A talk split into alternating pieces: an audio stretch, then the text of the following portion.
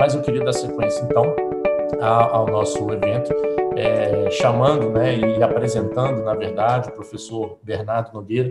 É, ele vai falar um pouquinho, né, uma conversa aqui é, com a gente sobre o poder do afeto nesse cenário, o poder de mudança né, de uma maneira é, positiva. É, lembrando que essa a gente instituiu o podcast da CGE, Pode Falar, esse ano, e essa, essa fala dele, essa apresentação dele, vai ser um podcast especial, então vai ser gravado e depois isso vai ser gerado no nosso 17 episódio, se não me engano, é, do podcast, tá? Mas antes é, vou apresentar, vou, vou, ler um pouquinho do breve, é, o mini currículo dele, né? O professor Bernardo Nogueira, ele é doutor em teoria do direito pela PUC, mestre em ciências jurídico-filosóficas pela Faculdade de Direito da Universidade de Coimbra, é, tem especialização em filosofia pela UFOP, graduação em direito pela FDCL, é mediador credenciado do TJMG, professor universitário do Instituto de Mediação Aplicada, IMA, professor de oratória, membro honorário da Rede Brasileira de Direito e Literatura, e uma coisa que chamou atenção aqui, professor, que você colocou,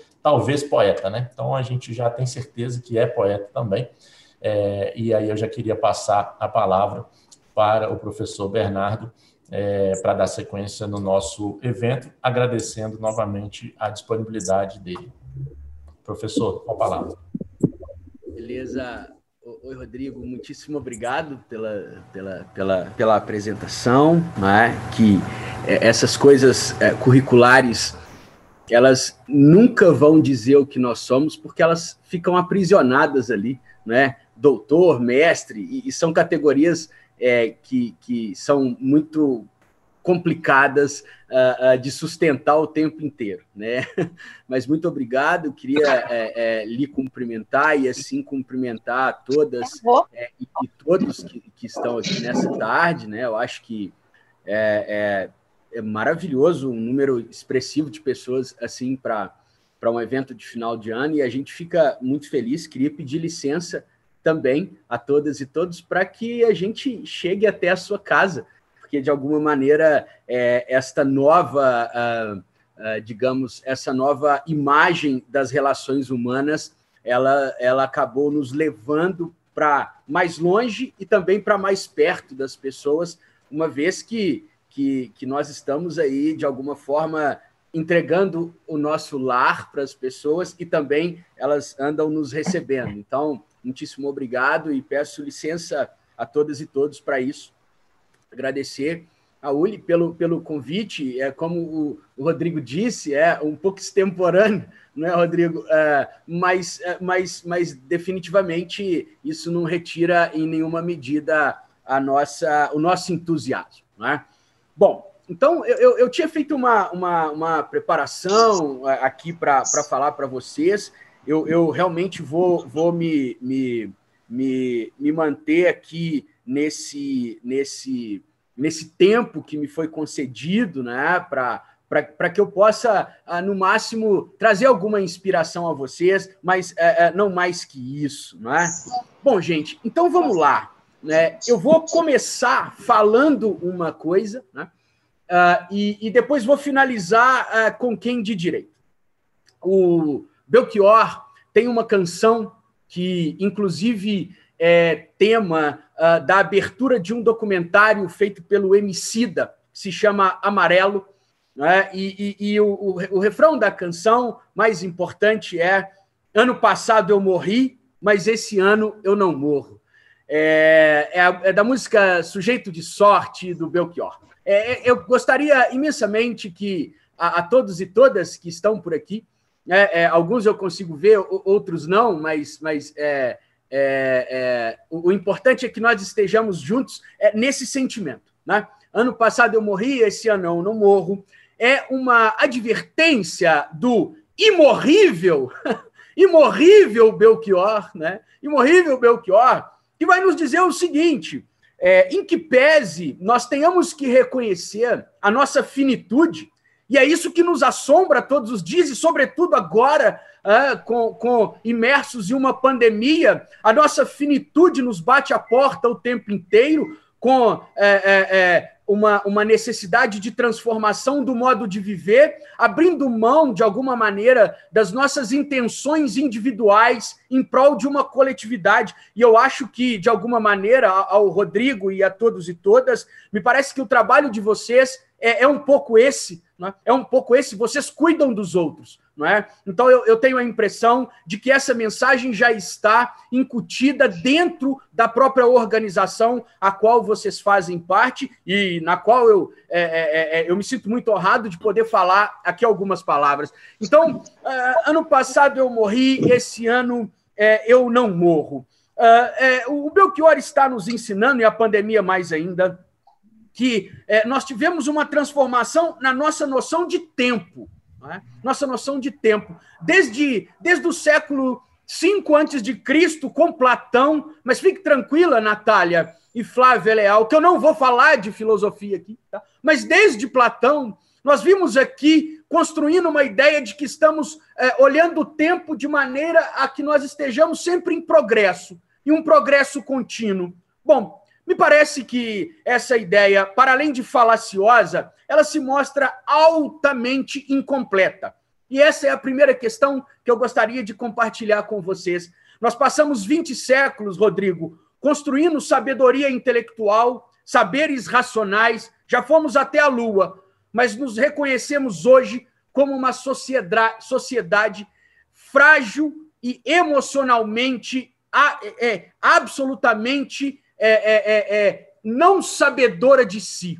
Portanto, o que nos faltou a nosso sentir foi termos olhado com um pouco mais de carinho para os saberes que estão para além da razão, porque investimos muito na razão e conseguimos coisas maravilhosas com isso, é, é, independentemente dos efeitos da Covid, é, é, é, de se aplaudir que em, pouquíssimo tempo, recorde, consigamos produzir vacinas. Isso tudo está ligado, sem dúvida nenhuma, à nossa racionalidade, racionalidade técnica. Porém, porém, isso não foi o bastante. E não é o bastante exatamente porque a Covid-19, a pandemia, nos mostrou que a nossa, a nossa condição humana sabe, o, Elton, ela não está descrita pela nossa racionalidade ou pela capacidade racional que eu tenho de me, de me doar ao outro, mas sim com aquilo que nos falta. E o que nos falta hoje é a possibilidade do abraço.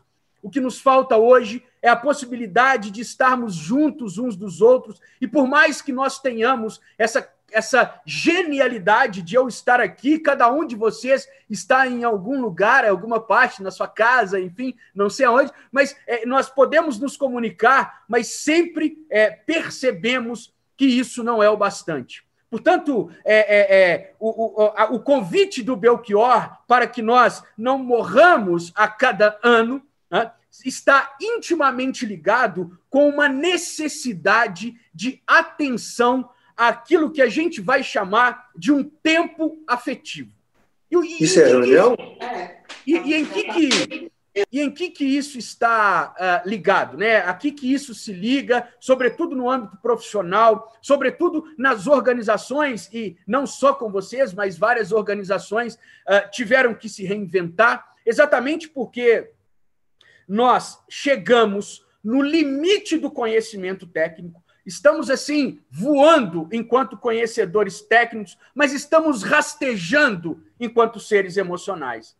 É, a grande parte dos problemas que assolam as organizações não se dão no âmbito da técnica, não se dão no âmbito de um erro estratégico, muito antes e pelo contrário, eles se dão pela maneira como as pessoas se relacionam. Eu vou trazer um dado que é só um dado, mas que vale a pena. É, é, como trabalho é, é, como, enquanto mediador, né, uh, nós detectamos em algumas pesquisas que mais de 80% dos conflitos nascem não pelo que as pessoas disseram, mas sim por como as pessoas se expressaram umas com as outras. Portanto, é, é extremamente salutar que nós é, é, tenhamos um cuidado com essa com essa sabedoria sentimental, emocional e afetiva que foi negligenciada que foi negligenciada. Nós chegamos a, essa, a, a, a, esse momento agora um pouco enfraquecidos emocionalmente, um pouco adoecidos emocionalmente, exatamente porque passamos séculos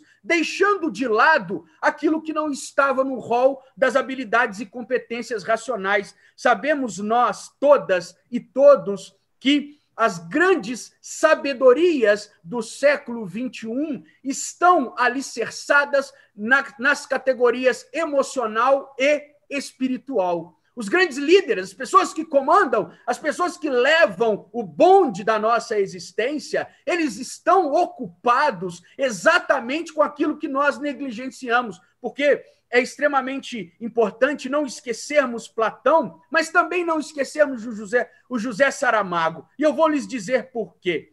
Veja bem, uh, uh, uh, Frederico Cunha, o, o, nosso glorioso Platão escreve a caverna, o mito da caverna, todo mundo conhece, né, gente? É, e, e muitas das, das, pessoas não gostam desse trem, porque os professores de filosofia, sabe, Rodrigo, eu dou aula de filosofia nas faculdades todas, da Milton Campos, da PUC, e, e, e, aí o povo gosta, mas às vezes o povo não gosta da filosofia porque o professor também é meio chato.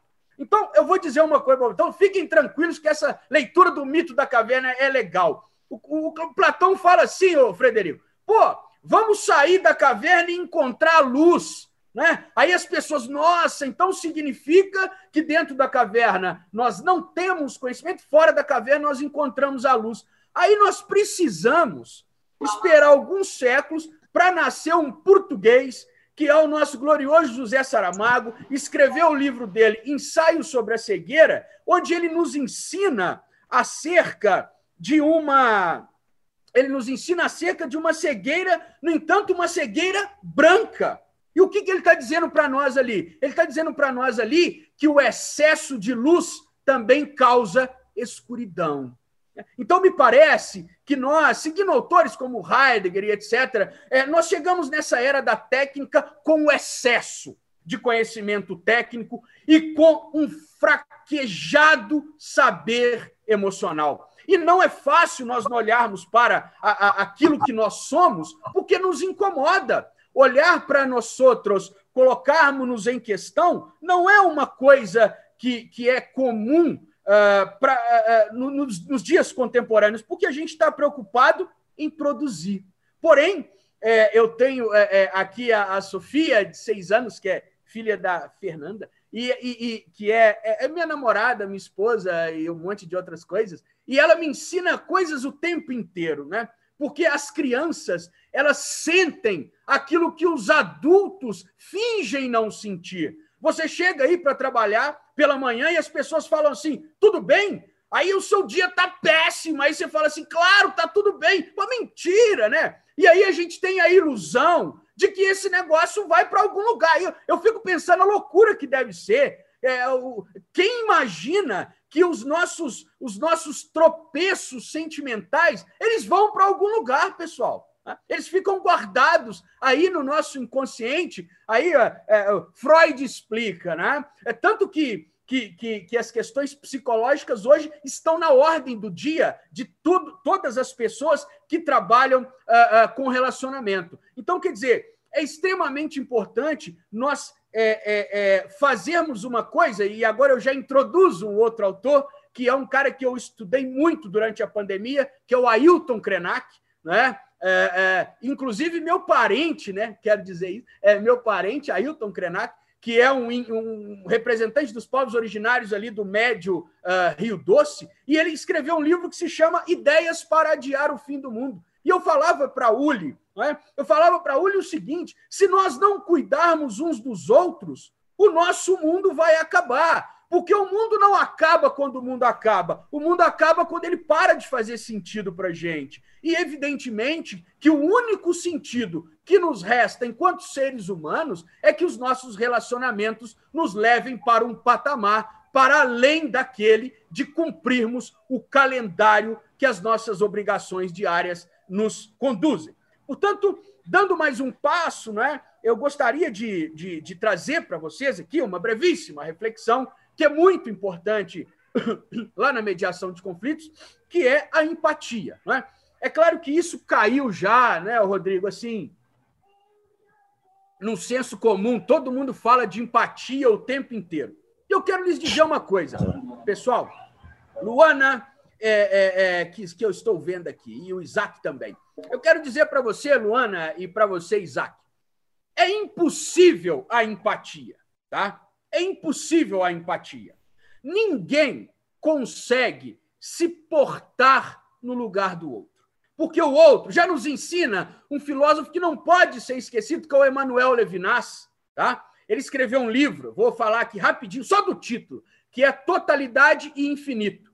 Nesse livro, ele está dizendo o seguinte: totalidade é o pensamento racional. Aí eu digo assim: o Rodrigo é controlador. Mas, mas peraí, ele não é só isso, não. Ele é isso e todas as outras possibilidades dele existir.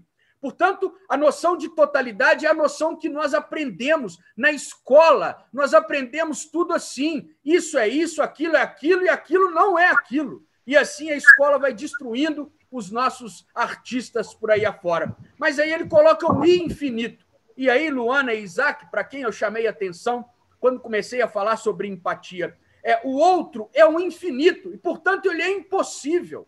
E olha que coisa interessante que eu quero trazer para vocês aqui. Todas as vezes que eu estou lecionando sobre mediação e vamos falar de empatia, e quando eu falo que empatia é impossível, as pessoas já, já quase falam assim: então o que, que eu estou fazendo aqui porque eu vim aprender? Bom, eu quero te dizer uma coisa: a empatia ela está posta dentro dos conhecimentos ou dos saberes chamados práticos, desde Aristóteles. E esses saberes práticos, desde o Aristóteles, a eupraxia, a eudaimonia, são saberes que não podem ser adquiridos pelo estudo teórico. O que eu estou a lhes dizer é que ninguém ensina empatia, pessoal. Ninguém ensina empatia. Isso é, desculpa lá, mas não é muito correto tecnicamente dizer, porque a empatia é uma prática. É, é, é, e o Aristóteles vai dizer: nós nos tornamos aquilo que habitualmente nós fazemos. E aí, como então que eu posso praticar empatia se me é impossível chegar até o outro? Vou lhes dizer. Vou lhes dizer, e não é fácil. Não é fácil. Porque é, viver, como nos ensina o Guimarães Rosa, é muito arriscado. Não é? O outro, como sendo esse impossível, ele é também um imprevisível, ele é também um segredo, e ele porta todos os segredos, inclusive aqueles que ele quer esconder. Mas em algum momento isso vaza.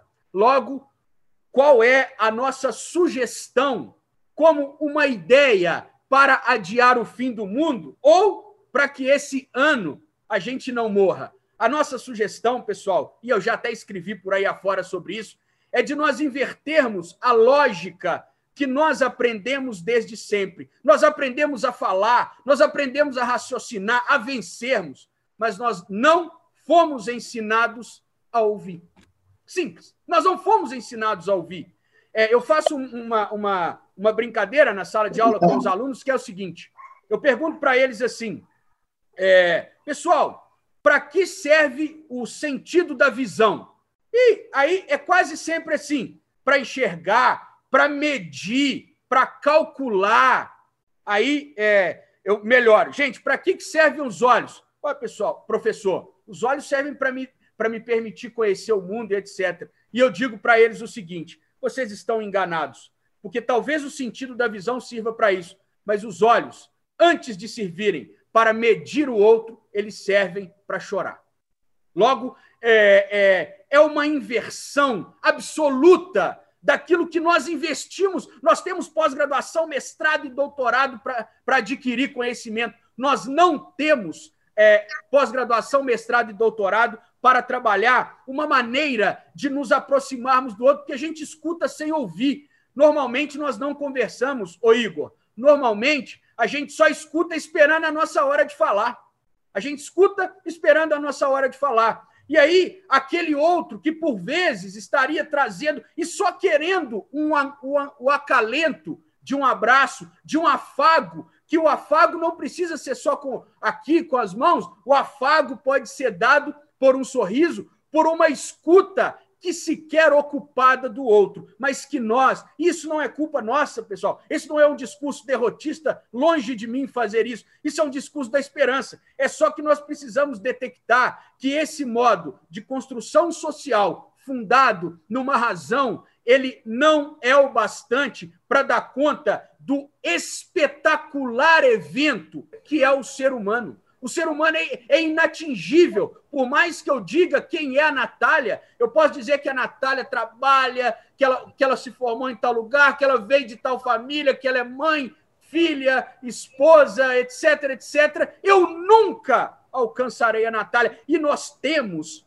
nós temos a, a, uma, uma, uma, uma, um egocentrismo tão pesado, porque nós somos ensinados a isso, gente. Pensa aí, o, o, maestro, eu gostei aqui, o, o Caboclo escreveu maestro aqui, eu, eu, eu gostei aí, eu, eu, pô, eu tô com um pouco de inveja, viu? Eu quero só dizer isso. Mas vamos lá, adoraria ser maestro. Mas vamos lá, é, é, veja bem, nós temos uma. Nós, nós chegamos na escola, né, o, o, o Elton, aí eu vou para a escola, né, e aí é, é, eu, eu começo a fazer as provas e, de repente, a professora fala assim: aquele aluno é o melhor e esse aqui é o pior, de acordo com a nota. Neste momento, a escola acabou de eliminar todas as outras possibilidades daquela criança ser o que ela pode ser, porque ela foi medida pela mesma régua.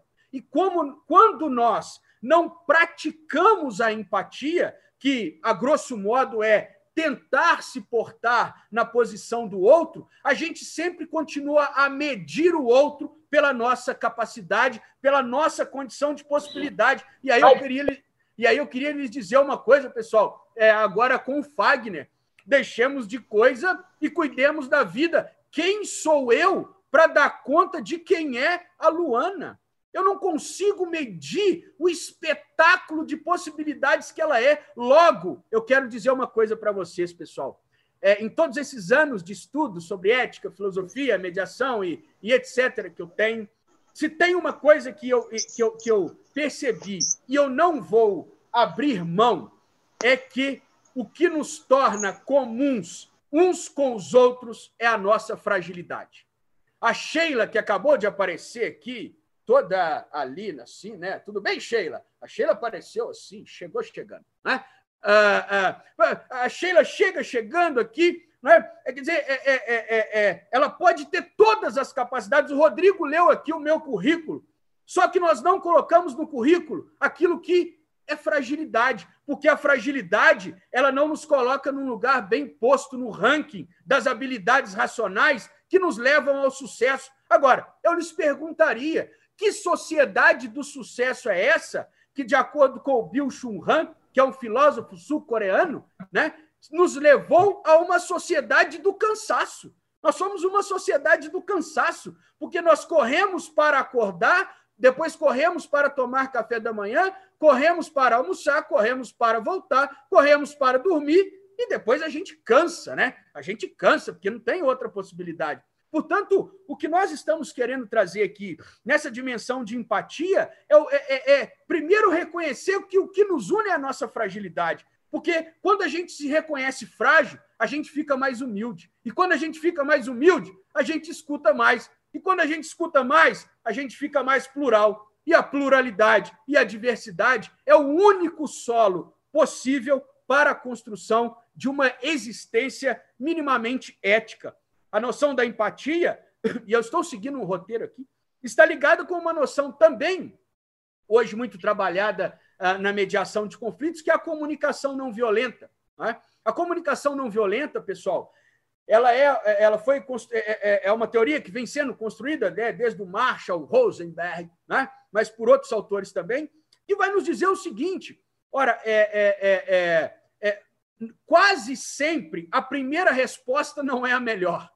Quase sempre a primeira resposta não é a melhor. Porque a primeira resposta, o Igor me traz uma questão, e quando ele me traz uma questão, ele me tira da minha tranquilidade. Eu estava ali flanando, de repente o Rodrigo me tra... o Igor me traz uma coisa, ele me desassossega, fazendo aqui uma homenagem ao Fernando Pessoa, ele me desassossega, e nós, Igor e, e Regina, como somos seres frágeis, o que, que nós fazemos quando nós somos desassossegados? Nós reagimos para nos defendermos.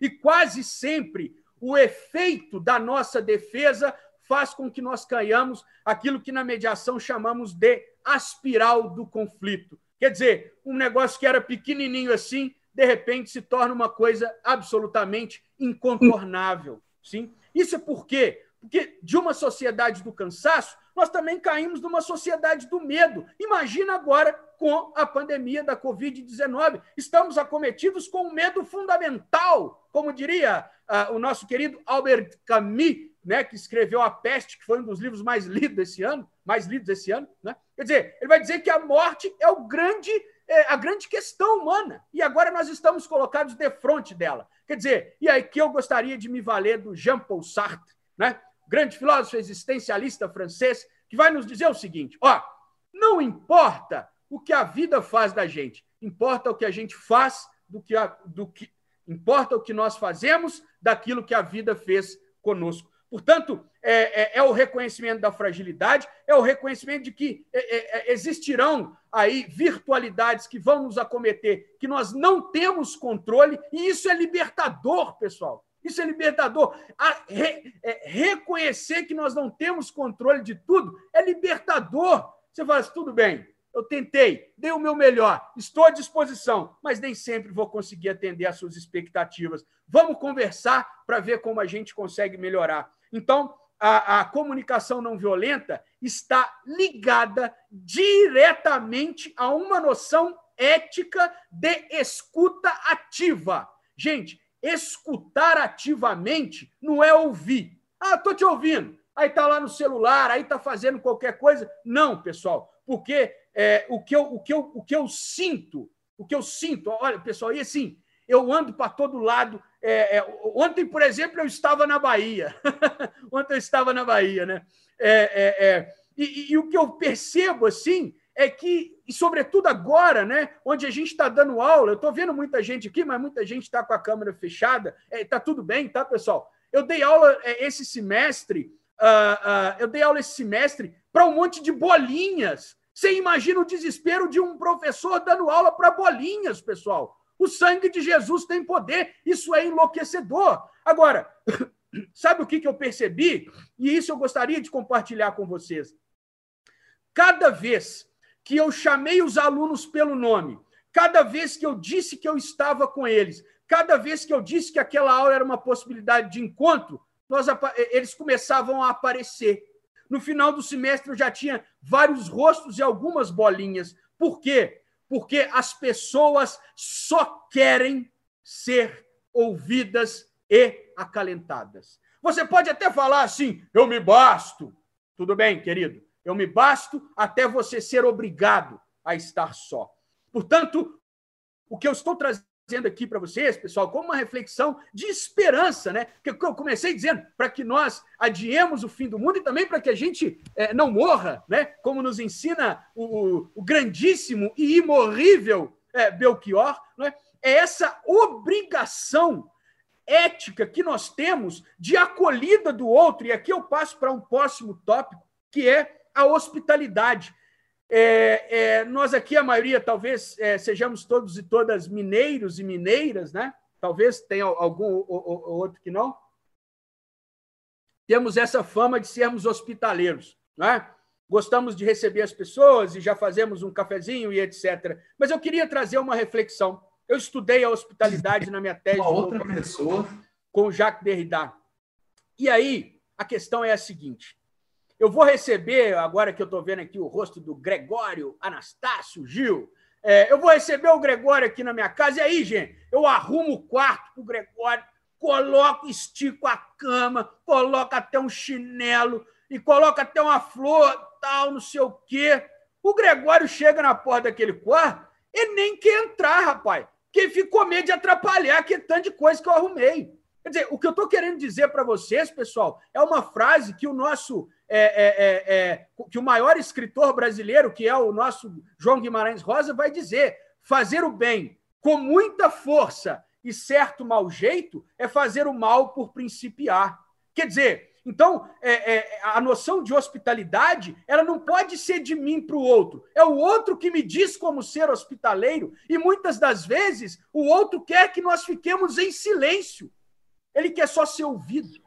Tá? E agora, né, é, é, quando nós esticamos demais a corda da razão, é uma coisa que eu ensino para os meus alunos quando a gente está falando né, de advocacia 4.0, esses negócios. Sabe o que, que é advogado 4.0 e 5.0, pessoal? Não é advogado que sabe mexer no PJE, não. Que isso aí qualquer um faz. Não é advogado que, que escreve, é, é, que sabe os, os, os, é, como é que chama? os programas, não. Porque isso aí a tecnologia da informação faz. Mas tem uma coisa que a tecnologia da informação não substitui é exatamente o que eu estou dizendo para nós. A tecnologia da informação não é capaz de amar. A tecnologia da informação não é capaz de olhar no rosto da Regina e sentir quais são os sentimentos que ela tem, apesar dos carros da Volkswagen já diminuírem a velocidade quando a pessoa acusa o sono, não é? Mas quer dizer, ela não sabe se está com sono porque está triste, porque bebeu ou porque não dormiu. Então, está fora. A tecnologia ainda não dá conta disso. Eu, se fosse perguntado em que eu deveria investir para a minha carreira profissional, eu responderia sem nenhum medo de errar. Duas habilidades: habilidade emocional e habilidade espiritual. Porque de habilidade racional, de habilidade técnica, gente, e eu quero dizer uma coisa: é, isso aí é até uma questão estratégica de sobrevivência. É, nós vamos colocar técnica para um monte de coisa, tá? Agora, vai ter um monte de coisa que a técnica não vai resolver. E a técnica não vai resolver aquilo que cria o maior número de conflitos. Outro dia eu estava lá no, dando, uma aula e aí me falaram sobre isso, é, de direito. Né? Aí eu falei, gente, é, é, nós vamos ter inteligência artificial e já temos. O Supremo Tribunal Federal tem, o Tribunal de Justiça de Minas Gerais tem e por aí vai. Mas é, tem, se nós quisermos disputar com a técnica, nós já perdemos. Isso é uma batalha que. Gente, pelo amor de Deus, é só. Vou perguntar um negócio aqui para o Robespierre. Meu Deus do céu, é, esse lugar aqui é, é um negócio. É, ou é maestro ou é revolucionário francês, né? Vocês aí, Rodrigo, tá com um time bom, né? É, é um negócio. Enfim, mas vamos lá. É, é, veja bem, eu peço para o Robson, oh, Robson, você pode me dizer aí a fórmula, sei lá, do ácido sulfúrico? Aí ele vai, coçar a cabeça, ficar pensando, será o que, que é, será o que, que não é. De repente, não mais que de repente, ele gasta cinco minutos para me responder isso. O Google me dá menos de um segundo todas as possibilidades do mundo. Pessoal, não dá para querer competir com a técnica. A gente já perdeu. O que nós temos que fazer, e aí é só lembrar o Sartre, é, é, é não é negar a técnica, obviamente que não, porque aquelas pessoas saudosistas né, falam assim: ah, no meu tempo. Quando a pessoa começa a falar no meu tempo, eu já dou nela logo um abraço. Que a pessoa fala, querido, ó, não vai voltar, tá? Seu tempo não vai voltar, mas pode te dar um abraço para a gente ficar bem, mas me ajuda aí com o que você já sabe e vamos daqui para frente. Voltar não dá, não, né? Então, assim, é, é, é, entender esse negócio e dar aquilo que a técnica não pode nos dar. O que, que, ela, o que, que ela não pode nos dar? Ela não pode nos dar afeto, ela não pode nos dar abraço, ela não pode nos dar sorriso, ela não pode nos dar um ouvido que queira escutar. Mas tem que ser um ouvido que queira escutar, não é ouvir para ir embora, não. Tá? Então, a noção da hospitalidade ela não pode ser do Bernardo para o Robespierre. É ele que vai me dizer o que ele quer. E aí depois eu vou me compor, porque vai nos ensinar o Emmanuel Levinas de maneira genial. O que nos dá o mundo é o outro. E por isso que o mundo é infinito, pessoal. Então é muito melhor, é muito melhor lembrar o Nietzsche. O Nietzsche é, é, é um filósofo tido como louco, e ficou mesmo, mas ele tem uma frase maravilhosa. Ele vai dizer assim: quem conceitua, mata. Porque isso eu digo, a Márcia Ângela é. Acabei com ela, coitada. Mas e as outras coisas que não cabem dentro do meu conceito para ela? E as outras e as outras coisas que não cabem dentro da minha visão? É, o, o, Sartre tem um livro, né, que é O Ser e o Nada. É um livro grossão, eu não aconselho a ler, não, ele tem quase mil páginas. Mas tem uma passagem muito legal, que é a, a, a fenomenologia do olhar. E lá o Sartre vai, vai nos ensinar uma coisa muito legal, que ele vai dizer o seguinte: é, o outro, né? Ele é a medida do meu olhar. Por isso que, de repente, quando a, a Márcia está lá apaixonada, né? Aí a Márcia fala assim: Eu estou apaixonado por aquele caboclo ali, ó, aquela caboclo. Aí, aí ela começa a falar da pessoa. Aí o, o, o, o, a Flávia já fala assim: Meu Deus do céu, Márcia, mas é isso tudo aí? É exatamente porque o, o, o outro que a Márcia está construindo é, é ela que está dando essa dimensão. O olhar apaixonado dela expande o outro. Né? O olhar apaixonado expande o outro. E aí a gente tem que fazer uma escolha. Como que nós vamos olhar para as outras pessoas? Aí, por isso que o Ailton Krenak é um cara importante, né? Porque ele vai dizer que a gente precisa ter uma construção comum do mundo.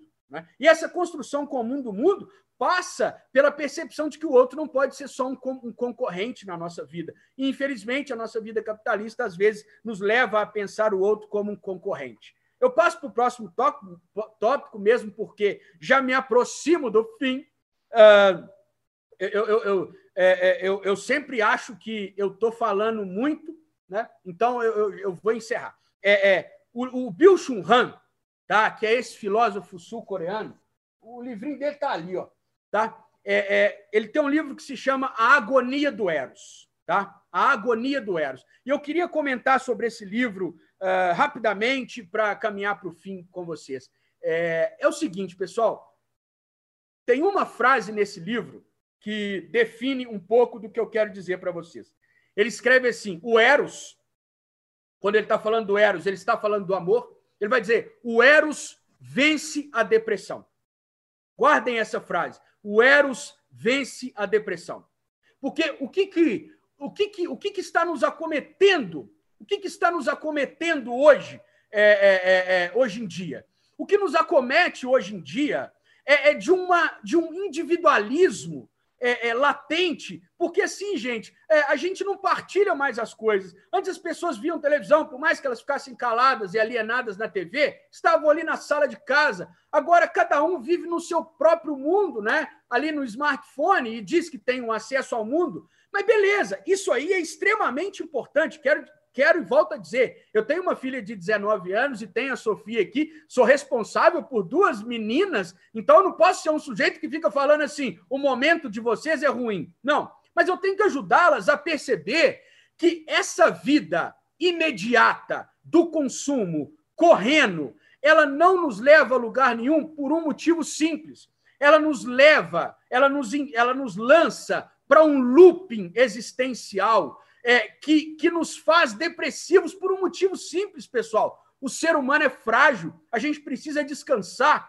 a gente precisa ser tocado, a gente precisa ser olhado, a gente precisa ser tratado de maneira afetiva. E, infelizmente, essa vida na tela, ela deixou um pouco isso de lado, porque a gente não, não, não, não, não, não é, é não, consegue, né? É, porque são tantas mensagens, são tantos e-mails, são tantos compromissos, que a gente não perde um compromisso, mas a gente negligencia as pessoas que a gente ama. O sangue de Jesus tem poder. Isso não pode estar tá certo. Isso não pode estar tá certo, porque nós somos feitos de trabalho, porque o trabalho dignifica a nossa existência, quando ele não é expoliação, né, gente? Mas eu não vou falar disso, porque senão era outra palestra.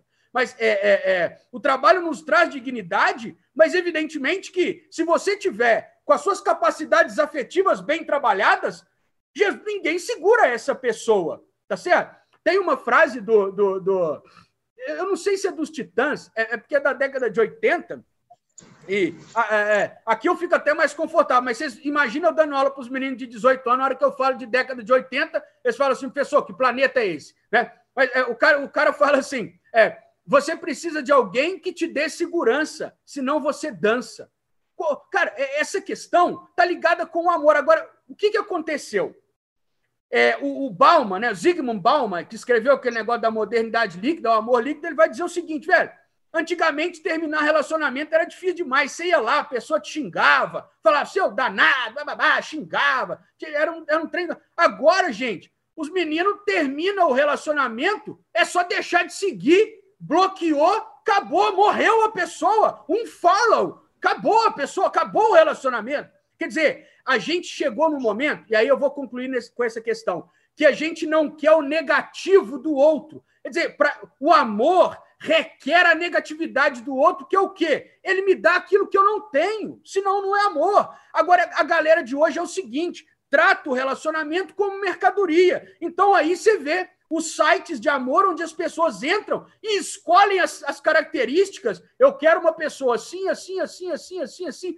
É, é, claro que vai dar errado. É só você ler o Totem e Tabu do Freud. Mas não precisa você ler o Totem e Tabu do Freud, não. É só você ouvir a Cássia Heller, que já dá um jeito. Né? Quando ela vai dizer assim: vamos pedir piedade, Senhor, piedade, é, é para quem não sabe amar e vive esperando alguém que caiba nos seus sonhos. Porque as pessoas hoje, elas amam os seus próprios ideais de amor e não as outras pessoas. Então, o Eros vence a depressão porque ele nos apresenta um mundo para além daquele que nós temos capacidade de enxergar. Então, é, é, é, evidentemente que isso, pessoal, não é uma coisa que você lê em livro. Isso é uma prática. Lembra que eu comecei falando do Aristóteles, né? Arist... E essa, quando eu estou falando de amor também, não é essa coisa poliânica, né? O povo deve estar falando isso, não, Bernardo ele deve acordar cantando, é, sei lá, né? Fagner e tal. É, é também, é também, né? É também. É, eu até gosto do Fagner, é, menos do que deveria mas tudo bem. É, mas aí qual que é a questão? É, é, é, é o que eu estou querendo dizer para vocês é que, assim, gente, o paradigma que nós construímos há 20 séculos faliu. Tá? Esse negócio não dá certo. Esse negócio deu errado. Deu errado por quê? Porque nós trocamos a nossa vida afetiva por cumprir horários. E isso não pode ser legal. Não significa, pessoal, que, ah, então vamos agora ter uma vida hedonista. Não tem nada a ver com isso a gente tem que continuar fazendo todas as coisas, mas a gente pode fazer essas coisas de maneira diferente. O Ailton Krenak, que está nesse livrinho aqui, vai nos dizer o seguinte: é, esse livro meu é uma provocação. É, e ele vai dizer o seguinte: é, nós vamos adiar o fim do mundo cada vez que nós tivermos a oportunidade de contar mais uma história. E podem guardar é, o que eu estou falando para vocês. É,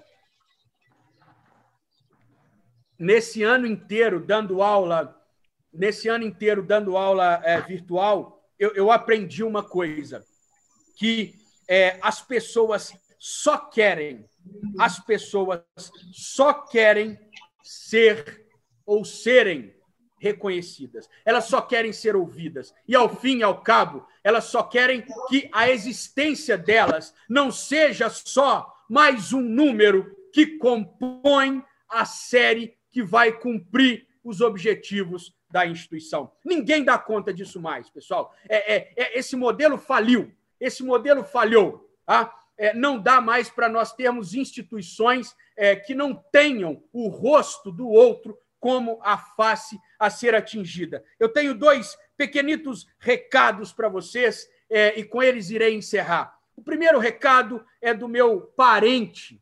Eu vou falar isso toda hora, porque meu avô ele é descendente da aldeia Krenak, eu tenho muito orgulho de falar isso. E aí, nesse livrinho dele aqui, o Ailton Krenak, que o livro se chama A Vida Não É Útil, ele vai nos dizer o seguinte: suspender o céu é ampliar os horizontes de todos, não só dos humanos.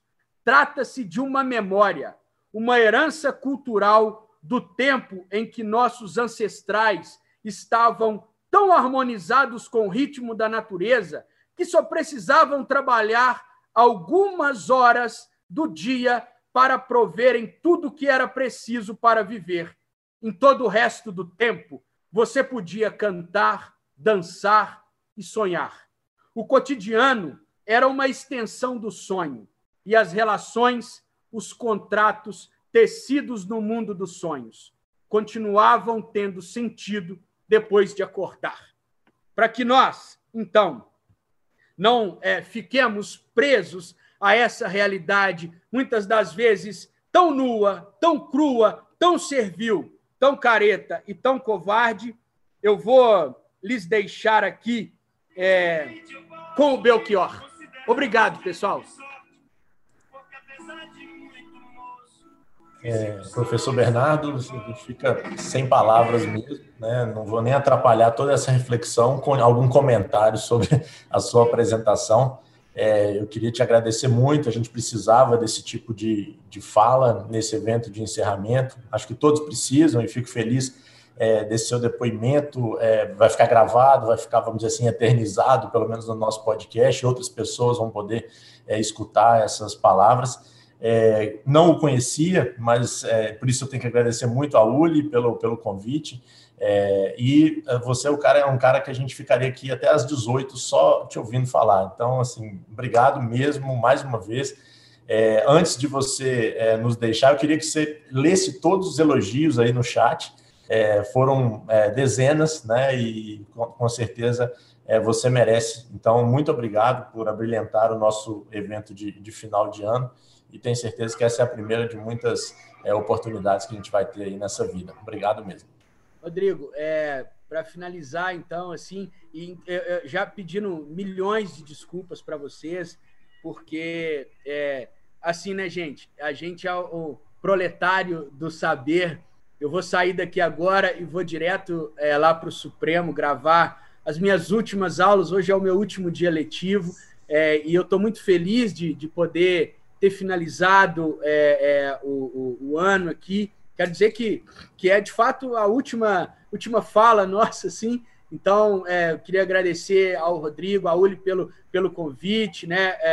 Esse convite apareceu também lá é, acho, com o pessoal lá do IDCT, o Gustavo Nassif, que é, que é, que é meu grande amigo, né? o Leonardo Ferraz, também meu grande amigo. Então, vocês estão todos aí unidos. É, enfim, então eu gostaria mesmo de pedir licença, pedir imensa desculpa, porque eu também ficaria aqui conversando com vocês e tal, mas eu, eu preciso ir lá para essa. É, é, é, para esse trabalho, mas enfim, é, é, muitíssimo obrigado. É, não, não, não achem é, que, como o Rodrigo falou, para a gente ler, ler os, as falas, Rodrigo, queria dizer que eu estou na docência é, é, já, já faz é, é, 12 é, anos, né? É, eu sei que a Márcia já deve ter falando isso, 12 anos, então ele começou a dar aula com 10, não é, Márcia? Aí, enfim, tem muito ano que, muitos anos que eu estou na sala de aula, morei fora, estudei fora, dou aula para todo lado, mas cada vez é única, né?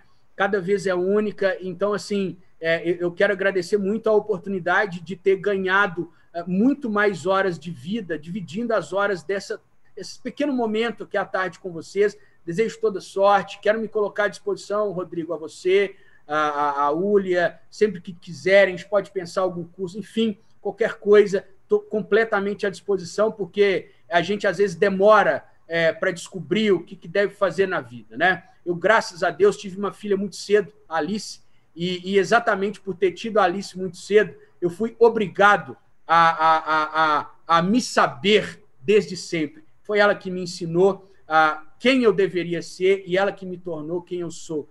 Então, é, todas as minhas falas são sempre uma homenagem, um agradecimento à minha filha e, e, e que me ensinou a obrigação que eu tinha de levar qualquer coisa para as pessoas e que se eu fosse levar que fosse uma palavra é, de afeto, uma palavra de carinho, de esperança. E no momento desse, então, é, é extremamente necessário. Muitíssimo obrigado, pessoal, todas e todos. Foi ótimo boa continuação. Eu preciso me ausentar para cumprir aqui a minha estrada e o meu último dia. Obrigado, fiquem bem. Valeu. Fique à vontade, professor. Obrigado mais uma vez.